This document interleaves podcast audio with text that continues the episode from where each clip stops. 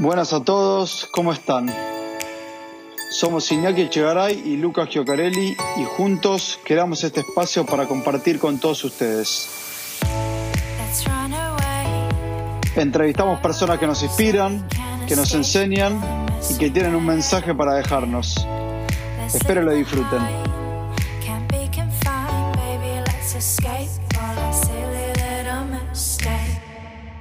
Nuestro invitado del día de hoy surge de una charla, de una compartida con amigos de un sábado a la noche. Fue una juntada que nos pusimos a hablar un poco de la vocación, hablamos de la pasión y hablamos también de las personas que nos inspiran por cómo ayudan a la gente. Salió el nombre de Federico Segura y vamos a hablar con él en este podcast del 2021. Hola Fede, ¿cómo estás? Bienvenido al Aprendiz. Gracias, muchas gracias por invitarme. Bueno, tenemos que confesarte, tenemos una pregunta que sacamos de muchos podcasts que escuchamos. Este se llama Aprender de Grandes y te pregunto, si viniera alguna persona de otro planeta y te preguntaría quién sos y a qué te dedicas, eh, ¿qué les dirías? Le diría que soy un habitante de la Tierra que usa algo que se llama acá arte, que implica crear cosas nuevas eh, de la nada eh, para que las personas de acá de la Tierra eh, salgan adelante o pongan en movimiento situaciones difíciles o traumáticas. Bueno, arrancamos por el inicio de tu respuesta, que mucha gente no sabe, es que estudiaste medicina. Así es. ¿qué, ¿Qué te pasó? ¿Qué viviste? ¿O por qué surgió este interés por, primero por el cuerpo humano y después ya vamos a ir más adelante con lo que estás haciendo ahora. Bueno, em, fue así, fue un interés eh, muy directo por el cuerpo. Yo apenas terminé el secundario, empecé a estudiar psicología y en primer año de psicología me topé con una materia eh, que se llamaba neurociencias, y en neurociencias, a propósito de, la explicación del funcionamiento de la cocaína en el cerebro, me di cuenta que había un montón de cosas de la biología que definían lo que hacíamos. Y bueno, me pareció, yo soy y, era en ese momento muy ambicioso también, quería conocer lo más posible cuáles eran los determinantes de, nuestra, de nuestro hacer, digamos, que, por qué hacíamos lo que hacíamos, era mi pregunta. Y bueno, pensé que la psicología era algo que podía integrar de alguna manera más adelante en mi vida. Eh, la psicología tiene mucha carga de lectura, de textos, de teorías. Sentía que era algo que podía incorporar más adelante, pero que, que el estudio del cuerpo y el comportamiento por ese lado era algo que me tenían que enseñar sí o sí.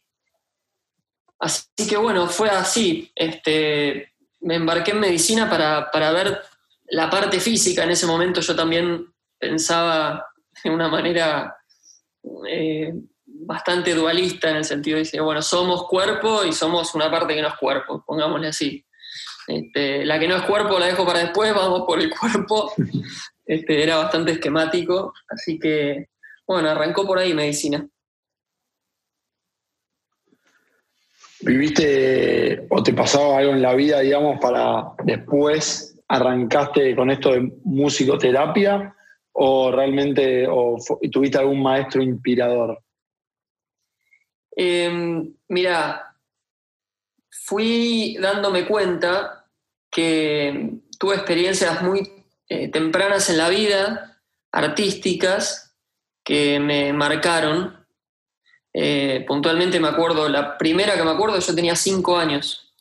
Eh, estaba viviendo en Chile, yo era muy chico, y participé de una obra de teatro del jardín, y, esa experiencia, por alguna razón, me marcó mucho la vida y lo fueron marcando también muchas experiencias artísticas después, a lo largo de mi, de mi infancia y mi adolescencia. En mi adolescencia me comprometí mucho con, con el teatro también y, y, bueno, llegado el momento en que, que decidí estudiar medicina y demás, la verdad que el arte siempre estuvo ahí picando. Eh, dudaba si, si, dedicarme de lleno también a la vida artística. Eh, y bueno, mientras estudié medicina sostuve, sostuve toda, toda esta práctica artística, me involucré en, un montón de proyectos y llegado al final de, de, medicina, la verdad que me encontré con un problema, porque tenía estos dos mundos, el asistencial, si se quiere, o el médico, eh, y el mundo mío como artista, y me llevó un buen tiempo encontrarme con, con arte terapia, este, y sí tuve una maestra muy grande ahí, este, varias, pero bueno, una en especial, que se llama Mariana Atwell, que ella trabaja actualmente en el hospital italiano con arte terapia, pero bueno, fue ella un poco mi guía eh, más concreto a la hora de decir, bueno, yo no sabía ni siquiera que era posible conjugar la asistencia con el arte en ese momento. Esto era el año 2013 y no tenía ni idea que era una posibilidad. Así que ella me ayudó mucho, sí. ¿Qué viste en ella o en alguna situación que, te inspiró de, querer eh, volar eh, y estar ahí como protagonista y ser partícipe de eso? Bueno, ella la conocí en un congreso, en el Congreso de Arte Terapia, eh, y estaba exponiendo su trabajo de investigación. Ella estaba, con ese trabajo de investigación se doctoró acá en Argentina pero era una tesis que juntaba experiencias de Europa, de Brasil y Argentina. Eh, y la vi con mucho como este rigor científico que tenemos los médicos en alguna medida. Eh, vi cómo ella aplicaba ese mismo, como esa misma técnica o esa misma metodología o, noción de, excelencia, por decirlo, al campo de, la asistencia y el arte. Eh, y la verdad que, sin perder, que eso me pareció fundamental también, sin perder la sensibilidad que implica el arte, ¿no?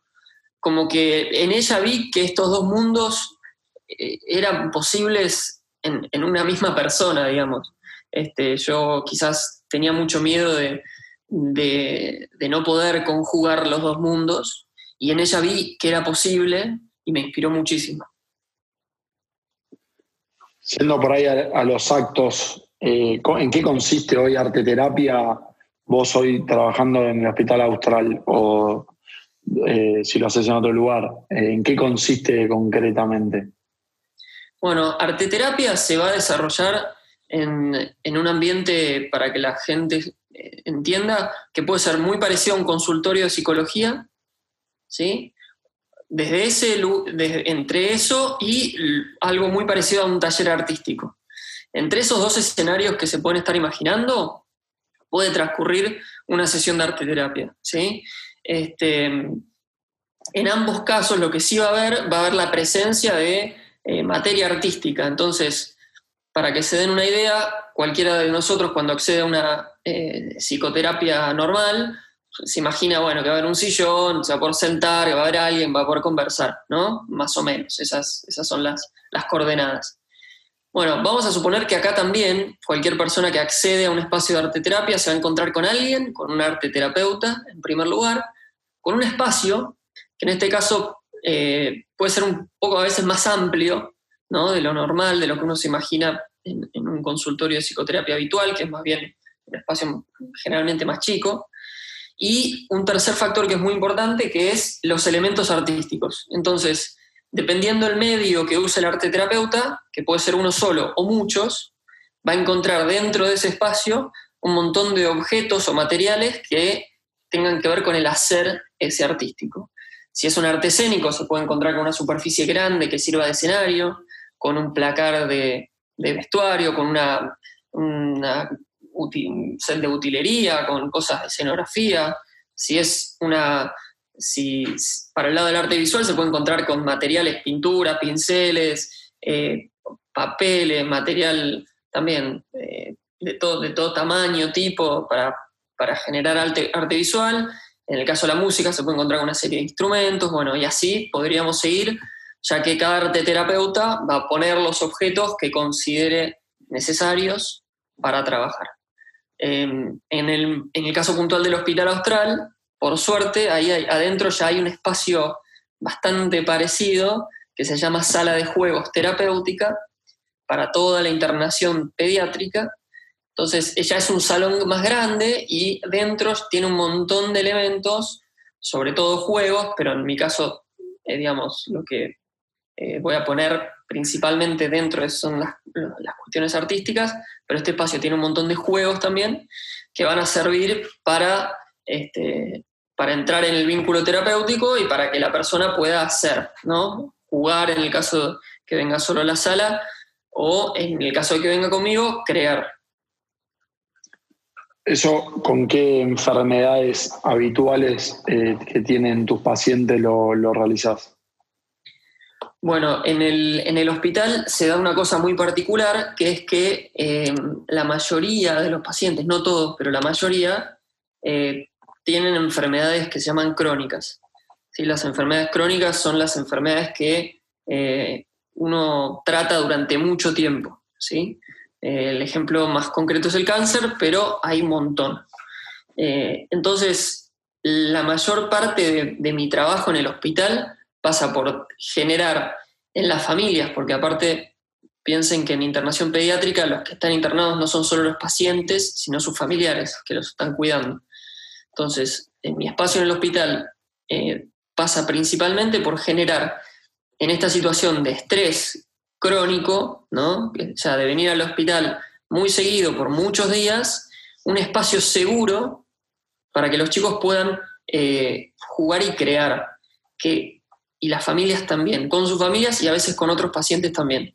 Esto lo que les permite es reducir enormemente el estrés que genera esta situación crónica y a veces más aún, no solo sentirse más tranquilos, que eso ayuda un montón en el tratamiento, sino muchas veces también poner en marcha, eh, por decirlo de alguna manera, eh, los duelos, o sea, la sanación de los duelos o de los traumas que implicó en las personas esa enfermedad. ¿Se entiende? Eh, estas personas, estos niños y estas familias pueden llegar a estar detenidas en otras instancias de su vida porque no pueden terminar de procesar que recibieron un diagnóstico médico, que están teniendo que venir al hospital muy seguido, que muchas cosas que les gustaban de su vida ya no son así. Entonces, a través del juego y del arte, eh, todos podemos eh, procesar y encontrar una manera distinta o creativa o, llegar a ese, a ese deseado cambio de mirada, cambio de enfoque que, les permite seguir con su vida de una manera placentera, ¿no? Este, integrando el, el, evento de enfermedad en sus vidas. ¿cómo generás vos en los padres eh, ese primer vínculo y después que logren ellos un cambio de mirada o una sanación. ¿Tenés algunos puntos eh, que nos puedas compartir? Sí, el primero es la escucha. Y, voy a ir a puntos que van a parecer muy simples, pero como toda gran verdad es muy simple. En el hospital no hay mucho tiempo para escuchar a los padres. Eh, el sistema en sí mismo compuesto por los médicos, las enfermeras, eh, la gente que, toma las admisiones, el personal del hospital, demás, eh, tienen tantas tareas cotidianas que no suelen tener más de unos minutos, eh, en el mejor de los casos, para escuchar a un padre en, lo que le pasa, en lo que siente. Yo lo primero que les ofrezco y que toman es un espacio de escucha. Ellos cuando entran a una sesión o un taller de arte terapia, de pronto van a ver que tienen tiempo de hablar conmigo, de expresar lo que, eh, lo que sienten o lo que vienen sintiendo. Muchas veces en ese momento se ponen a hablar de cosas que pasaron incluso hace años, que nunca pudieron decir, que nunca pudieron contar, que nunca se pudieron ni siquiera decir a ellos mismos. Entonces, el primer tipo, lo, primero que, yo veo que funciona, que les sirve mucho, es poder escucharlos. Otra cosa que es muy importante, eh, en el taller se pueden disfrutar, reírse, pueden entrar en una experiencia sensorial placentera y agradable. Y esto también es una simpleza y parece una novedad, pero no es menor. Estar internado con un hijo es de las experiencias más desagradables que se pueden tener y, hasta físicamente es desagradable. Uno no está en la cama que uno le gusta, no tiene la comida que uno se cocina, no puede regular bien la temperatura del cuarto, cosas sensiblemente muy distintas. Hay mucho ruido de noche, uno no duerme bien, ¿no? Entonces, eh, lo segundo que encuentra un padre para, para generar este vínculo con el espacio o conmigo es eh, un ambiente sensorialmente agradable. ¿sí? Hay más silencio, este, me ocupo de que la temperatura esté bien, em, no ofrezco comida porque en el hospital no se puede, pero digamos, este, van a entrar en contacto con el material artístico de manera que sea divertido, se van a poder reír. En el taller eh, siempre empiezan con modalidades de juego, van de a poco, pero enseguida el, padre también se va a encontrar con, el material artístico en la mano y, y, el arte tiene esta cualidad que naturalmente que es divertida y es sensorialmente placentera. Entonces, hacer hincapié en, ese, en esa parte que, está tan relegada durante las internaciones sería una segunda instancia que yo veo que, ayuda mucho.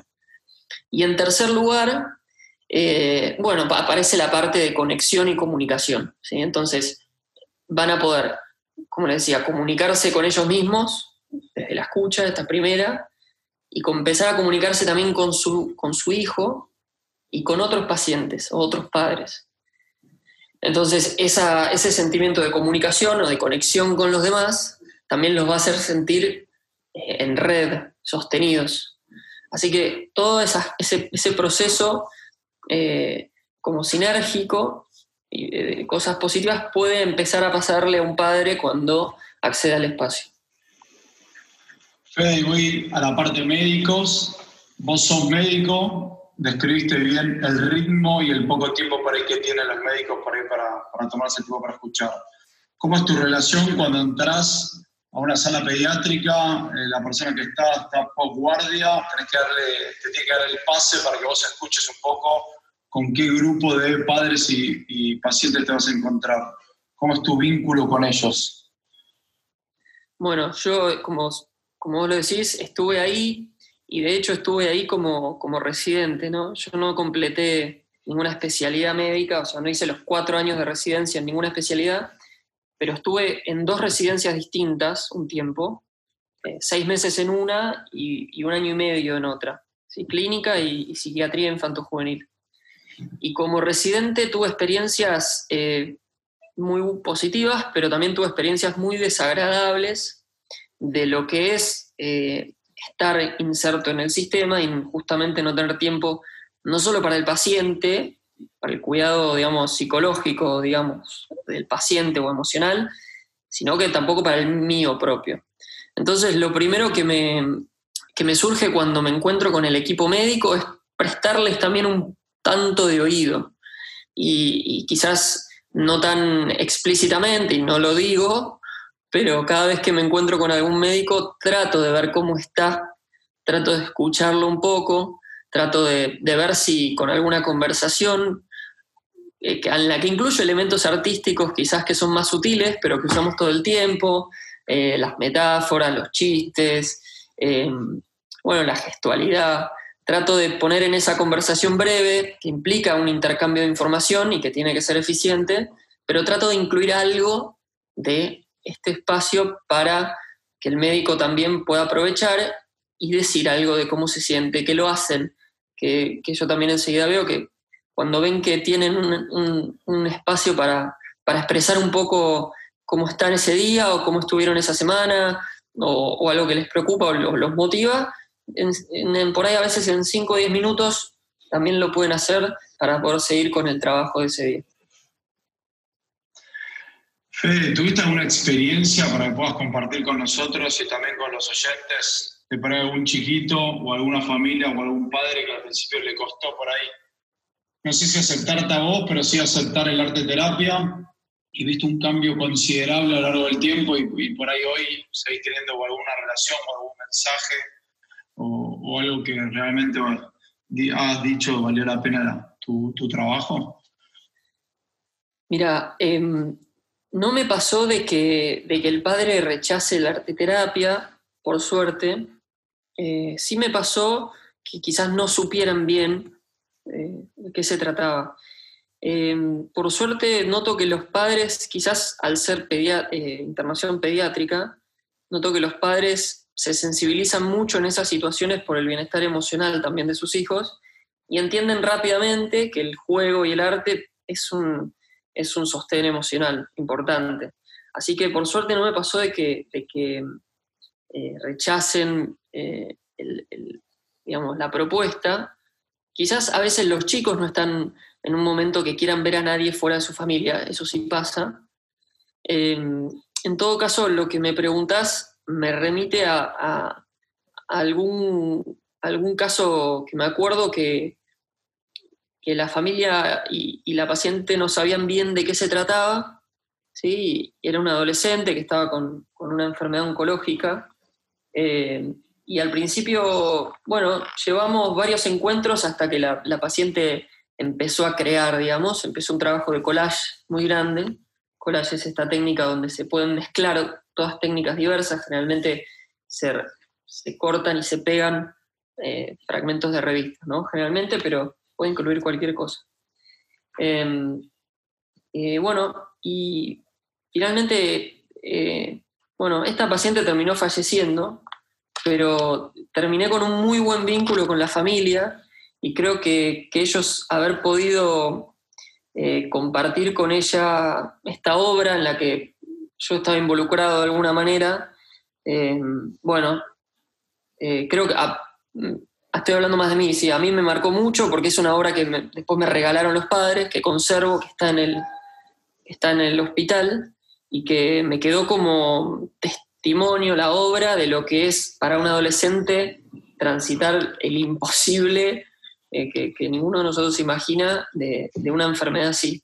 Así que, bueno, no sé si respondí exactamente a lo que me preguntaste, Toti, pero me parece que es, una, es algo lindo para transmitir de, alguna experiencia que tenía. Este, como a través de, este proyecto artístico eh, quedó, bueno, quedó transformado este vínculo, algo de lo, de lo difícil que le tocó transitar a esta familia pudo comunicarse y me quedó muy marcado a mí. Hablaba de que te quedaba muy marcado y se me viene a la mente muchas emociones que puedes llegar a tener en tu día a día y después también tener que volver a tu casa y cómo, me, pregunto cómo te afecta eso a vos en lo positivo, en lo negativo, obviamente, no, no, no, digo tampoco hay positivo o negativo, pero en cómo te afecta en tu, en tu día a día y eh, el trato con los pacientes y estar ahí eh, muy involucrado, me imagino, ¿no? Sí, eh, la pregunta está buenísima porque hay dos experiencias muy claras para mí. A veces cuando vengo desconectado de, la vida o, cuando no me siento muy en sintonía con, mi día a día, de pronto el hospital con esta, con esta crudeza, si se quiere, o esta realidad de, tener que, de la internación o de la enfermedad, me es un cable a tierra. Entonces a veces me es muy positivo y vuelvo a mi casa más conectado, pudiendo eh, jugar mejor con mis hijos, pasarla mejor con, mi mujer, divertirme con mis amigos. Me es más fácil a veces poder ir al hospital, paradójicamente. Pero es cierto que hay otras veces que eh, hay tanto ahí que procesar que, sobrepasa mi capacidad de, digerir ¿no? esas, esas noticias, esas experiencias, esas realidades. Y ahí, eh, obviamente, yo me agarro mucho de mi práctica artística.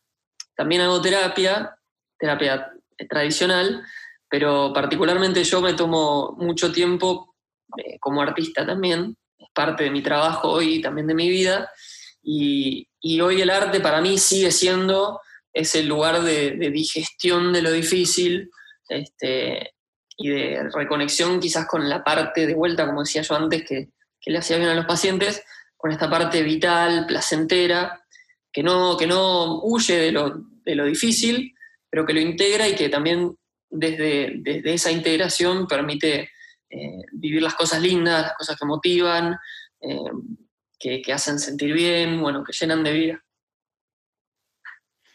Hiciste en la Navidad del 2020 un taller en la Austral, que tuve la suerte de, de ver el video, que se llamaba Un río de palabras. Eh, para los que no estuvieron o no lo vieron, contanos un poco de qué se trataba, cuál era el objetivo y, bueno, y a quiénes involucraba. Bueno, el, Río de Palabras es un, es un modelo de taller que, pudimos hacer en el hospital aquella Navidad. Em, todas las Navidades en, en, el hospital se genera algún tipo de encuentro grande entre el personal eh, y los pacientes y sus familias. Entonces, lo que permitió en particular este taller de arte terapia para ese encuentro de Navidad fue poner en común eh, las, las palabras que, podían llegar a, sentir, a atravesar en ese momento a todos. A ver, ¿en qué consistía puntualmente? Em, se, coloca una tela, una tela larga y fina que hace de cuentas de un río en el, salón, al que se convocó a todas las personas, a las familias, a los pacientes internados, al, personal del hospital, y se les propone a todos, em, bueno, ir generando en, unos papelitos chicos palabras que den cuenta de la experiencia que pueden estar atravesando en ese momento. Lo estoy sintetizando un poco, pero a grandes rasgos es esto. Y después eh, hay como una especie de, escena teatral o de ritual o ceremonia, como cada uno lo quiera ver, donde las personas van empezando a apoyar esos papeles en distintos lugares de esta tela que hace de río. Entonces empiezan a aparecer palabras en ese río. Y se puede ir caminando por, todo este, este, este despliegue, este río, y las palabras a medida que uno las deja, empieza a ver que se van asociando con otras que están ahí. Entonces, lo lindo de esta, de, este, esta consigna, de este taller, es que eh, las personas, primero, como decía antes, pueden entrar en contacto con alguna palabra en una situación muy particular, que es festejar la Navidad en, un hospital. Y después no solo eso, que ya es un, un acto muy lindo en sí mismo, sino que empiezan a ver eh, cómo esas palabras se asocian con las que están al lado. Es decir, las experiencias mm, de vida del personal, de los familiares y de los pacientes no terminan siendo tan distintas e incluso se van enriqueciendo en el río, porque uno después las puede ir leyendo juntas en distintos órdenes y va generando no solo una palabra aislada, que puede, imagínense las palabras que pueden aparecer ahí, ¿no? Eh, sino que empieza a haber una especie de poesía, porque empieza a haber una asociación libre de cualquier palabra que uno puede leer mientras recorre el río y se vienen, se van acumulando mientras uno las lee en la cabeza y van generando como una especie de, siguiendo con la metáfora del agua, como un baño de palabras que contiene, que, emociona, bueno, es un, es, un taller bastante emocionante, eh, pero bueno, que también habla de, a veces de, la alegría que se desea compartir y demás. Así que eh, sí, lo pudimos hacer no esta Navidad, sino la anterior, y, la verdad que fue un momento eh, muy especial. Eh, justo, casualmente, ese día me acuerdo, me crucé a un amigo mío que estaba internado con su hija recién nacida. Me acuerdo perfecto, después, de la, después del taller lo vi y bueno, nos, impresionamos los dos con la coincidencia, pero bueno, nos dimos un abrazo muy fuerte. Yo no sabía que él estaba ahí ni su situación era una situación difícil. Y, y bueno, recuerdo también otra, otra perlita desde que estoy ahí de que fue muy, muy emocionante. Fede, hablabas de que también participaban eh, los médicos en esta dinámica eh, y me quedo pensando cómo es la recepción de ellos con el arte de terapia, eh, porque me imagino también mucha gente diciendo, no, esto es un hospital y por ahí más vieja escuela, y otra gente diciendo, creo cada vez más en, estas terapias alternativas y del poder que tienen. Y bueno, em, primero lo lindo para los de la vieja escuela que tomo, que está bueno, ahí vos recién usaste la palabra alternativo y creo que hay una, hay un, hay una pequeña alternativa a la palabra, justamente que es la palabra complementario. Y no es, y no es solo la palabra, sino también es una posición que me parece muy importante, quizás yo como médico la, entendí desde el principio, em, que es que uno tiene que respetar mucho el, quehacer del colega y, los tiempos o los deseos que, un colega puede tener de, adoptar alguna herramienta distinta. A ver, dicho de manera simple, yo no voy a ir a imponer esto de una manera eh, egocéntrica o agresiva o sin paciencia. Siempre voy a intentar incluir a que el otro me dé su opinión, mm, pueda acercarme incluso una crítica. porque trabajar con otros implica, y necesariamente en un hospital, respetar el ámbito médico, o sea, respetar esa, esa, esa tradición y esa distancia que puede llegar a haber por, por años de, práctica en un, en un, mismo sentido. Entonces, presentar el arte terapia como un tratamiento complementario y no alternativo eh, ayuda a aunar esa distancia. Y en concreto yo eh, eh, me encuentro, cuando me encuentro con alguien que, plantea más distancia, suelo, dar, suelo respetar esa distancia. A veces muchos de, de estas personas, algunos médicos, necesitan primero observar, primero ver lo que haces, que te lo tomas en serio, que, es realmente que posibilita un cambio positivo, que, puede ser transformador, que, quizás si se acerca un poco más, le puedes incluso eh, mostrar y que las hay, las bases científicas, hay ya estudios de todo tipo que demuestran la, eficacia de la arteterapia. Em, y bueno, así que eso yo lo vivo con, naturalidad y, generalmente esta gente que por ahí tiene, eh, tiene necesidad de plantear al principio esta distancia, después se termina integrando muy bien. Y, de hecho, excelente. Y, y, la gente que está entusiasmada del principio es un placer es un placer. Es verdad que es, eh, sobre todo, bueno, no quiero generalizar, pero bueno, este, eh, hay mucha gente de, nuestra generación que, que, lo trae incorporado, que enseguida se entusiasma em, y, verlos participar, la verdad que a uno también lo, asegura, porque que te digan, che, esto estuvo bueno, me hizo, mira, me hizo bien a mí también, y vi que los chicos estaban eh, contentos, que esto ese feedback positivo también ayuda muchísimo a que el espacio siga, porque es verdad que es nuevo, es verdad que, todavía tenemos mucho que aprender y hay, hay mucho que introducir de este tema en la medicina.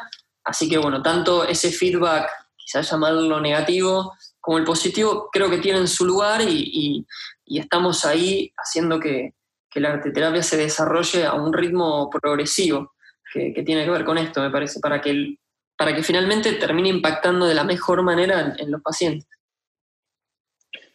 ¿dónde puede estudiar alguien que está escuchando y dice, esto me interesa y, puedo, y, me puede llegar a apasionar eh, llegar a los chicos de esta manera? O, por ahí, por otro lado, ¿dónde se puede estudiar? ¿Dónde se puede aprender?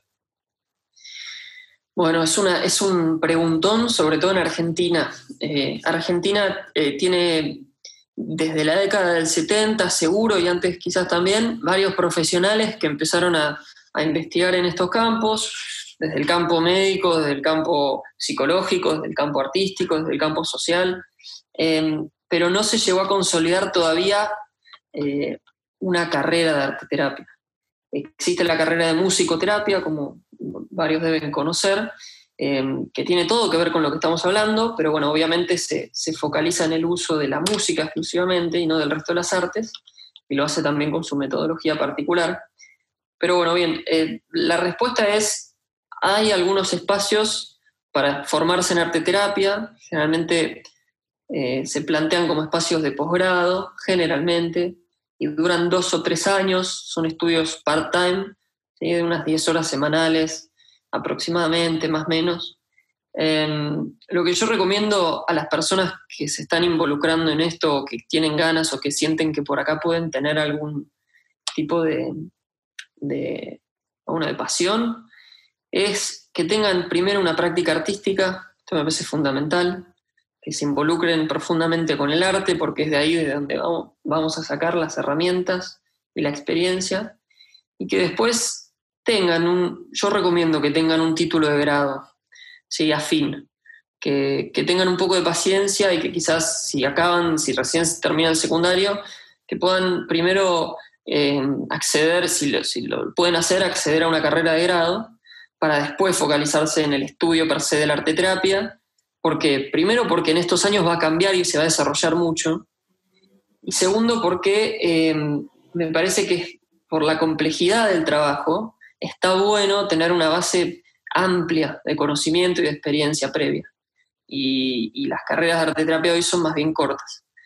Y si deciden, de todas maneras, ir directamente a una, formación de arteterapia per se, eh, que lo complementen también con algo más. Eh, porque, bueno, porque en el mundo se está desarrollando, la arteterapia más bien tendiendo a hacer una carrera de posgrado, generalmente, y a mí me parece bien que sea así. Eh, así que esas son mis recomendaciones. Obviamente, si es, un, si es alguien que, imagina o que pudiera llegar a, formarse en el exterior, obviamente hay propuestas eh, diferentes, más variadas y algunas eh, más completas en cuanto a horas de, de entrenamiento. Volviendo un poco a vos, ¿cuál es tu sueño con el arte terapia? Bueno, muy, muy personalmente, primero voy de lo más personal a lo, más social, si querés. Eh, muy personalmente es, trabajar de esto toda mi vida. Eh, eh, me encanta que sea algo que pueda trabajar hasta que yo sea viejo, este, viejito o, lo que me alcance la vida. Pero bueno, es una, me, me alegra y me entusiasma imaginar que puedo hacer esto toda mi vida, porque la verdad que me hace muy feliz. Así que a nivel personal es eso. Después obviamente tengo objetivos a mediano plazo profesionales y demás, pero, pero bueno, me parece que esto es más quizás interesante para el oyente de, compartir. Este, y bueno, en el plano social, bueno, la verdad que esto, divulgar el arte terapia me, interesa mucho porque me parece que es una herramienta que puede transformar profundamente eh, a la sociedad y a los vínculos sociales, hacernos más sensibles, eh, más atentos a la, a la, belleza, más atentos a la, a las posibilidades de, cuidarnos a nosotros mismos, de cuidar al otro, de cuidar al ambiente, todas estas cosas que, nos interesan mucho estos días en, relación a los cuidados. Pensé que el arte puede ser ese vehículo que nos sensibiliza y a la vez nos empodera, nos permite sentirnos que podemos transformarnos y transformar la realidad. Así que si pudiera dejar ese mensaje y hacerlo a través del arte, eh, acompañando a los demás que lo hagan y haciéndolo yo mismo, porque como les decía, yo también soy artista, bueno, ese sería, ese sería un sueño cumplido para Bueno, Fede, llegamos al final del podcast, nos queda una sección que se llama Top 14. Yo te voy a nombrar diferentes ítems y vos lo tenés que definir con pocas palabras lo que se te venga a la cabeza. Me gusta, me gusta el título del juego. La primera, la medicina. Bueno, una ciencia muy noble y antigua. El arte terapia. Una práctica bellísima y muy atractiva. El Hospital Universitario Austral. Una institución de calidad. Un maestro profesional. Bueno, ya la nombré, a Mariana. ¿Un ídolo en tu vida? Bueno, me voy a poner sentimental, vamos a decir mi viejo. ¿Un libro? Un libro. Eh, cinco meditaciones sobre la belleza, de François Cheng. ¿Un viaje? Eh, el viaje que hice a París con mi familia justamente para formarme en arte terapia una canción. Canción. Em, bueno, la, suite Bergamasque es de Debussy, es un, es un compositor de música clásica. La vamos a buscar. Un momento duro. Un momento duro. La internación de mi mujer cuando nació mi primer hijo, que nació y cuando nació por una complicación de la anestesia terminó en terapia intensiva. Un momento lindo. Eh, bueno, vamos a poner también, para hacerle justicia al momento, también el nacimiento de, mi primer hijo. Un paciente. Bueno, vamos a nombrarla, ya que conté un poquito de ella, este, a la paciente que les conté la anécdota, se llama Lisette una anécdota que recuerdes para compartir. A ver, del hospital hay una muy divertida. Había un chico jugando con, plastilina que le había propuesto que hiciera modelado. Estábamos haciendo un barco de plastilina. Y de pronto lo miró, lo agarró con las manos así, era una estructura medio frágil, la apretó entre las manos así, y la hizo más, así la hizo como un puré y se empezó a matar de risa. Es una, anécdota divertida. Una frase de cabecera. La expresión alivia, la creación cura. Y la última para cerrar, ya sos miembro del aprendiz por haber sido nuestro invitado. Si tuvieras que entrevistar o charlar con alguien, ¿con quién lo harías? Puede ser infinito. Cualquiera, de cualquier época, cualquier... Vale todo. Puede estar en el cielo. a ver. No, ¿sabes a quién entrevistaría? A Bobby McFerrin, que es un cantante, todos lo conocen por Don't Worry Be Happy, que es una canción muy divertida pero es un músico zarpadísimo, eh, hace improvisación con, grandes audiencias. A él me encantaría entrevistar. Bueno, te tenemos a vos como medio. Dicen que al mundo llegas por tres contactos, así que vos hacer uno para llegar a él y hacerle una buena entrevista. Dale, ojalá, ojalá que sí. Bueno, Fede, de mi parte agradecerte, primero por tu tiempo y segundo por dejarnos imponiendo a mí a Iñaki que no paramos de anotar cosas que estuviste diciendo que, nos, suman, nos suman mucho. Eh, me quedo primero con escuchar, la verdad que cada vez que lo, que lo decías eh, es, muy real y sobre todo en todos los ámbitos de la vida. Vos te toca por ahí en la parte de, hospitales o, pediátricas, eh, pero me parece que es para todos. Y después también el, el usar el arte para conectar, eh, yo me estoy amigando un poco con el arte, pero me parece que es una herramienta, un vehículo para conectar eh, con mi novia, con mis amigos, con mi familia. Así que gracias por eso, le dejo el, cierre final y aquí. Fede, un placer que estés acá, la verdad, conocerte y conocer lo que haces. Eh, me quedo mucho con el vehículo y que sea complementario. No todo quiere decir blanco o negro, River Boca esto es para sumar y no tengo duda que lo que vos sumás y lo que dejás en las personas, eh, tanto en los pacientes como en los padres también, eh, son marcas que quedan para siempre. Entonces, por más arte terapia en los hospitales y en cualquier espacio, así que muchas gracias por, por contarnos todo, toda tu historia. Gracias chicos, estuvo buenísimo, me encanta el nombre del podcast, El Aprendiz eh, aprendí mucho también de las preguntas, hubo cosas que dije que no sabía que iba a decir, eh, que me dije también a mí mismo. Eh, me parecieron buenísimas, buenísimas las preguntas de la entrevista y, su presencia también, súper cálida. Este, así que muchos éxitos y que, siga también el, aprendiz con, muchas, muchas más entrevistas. Y por ahí para visitarte un día en Australia y conocer ahí en carne propia Ojalá, eh, ojalá que sí.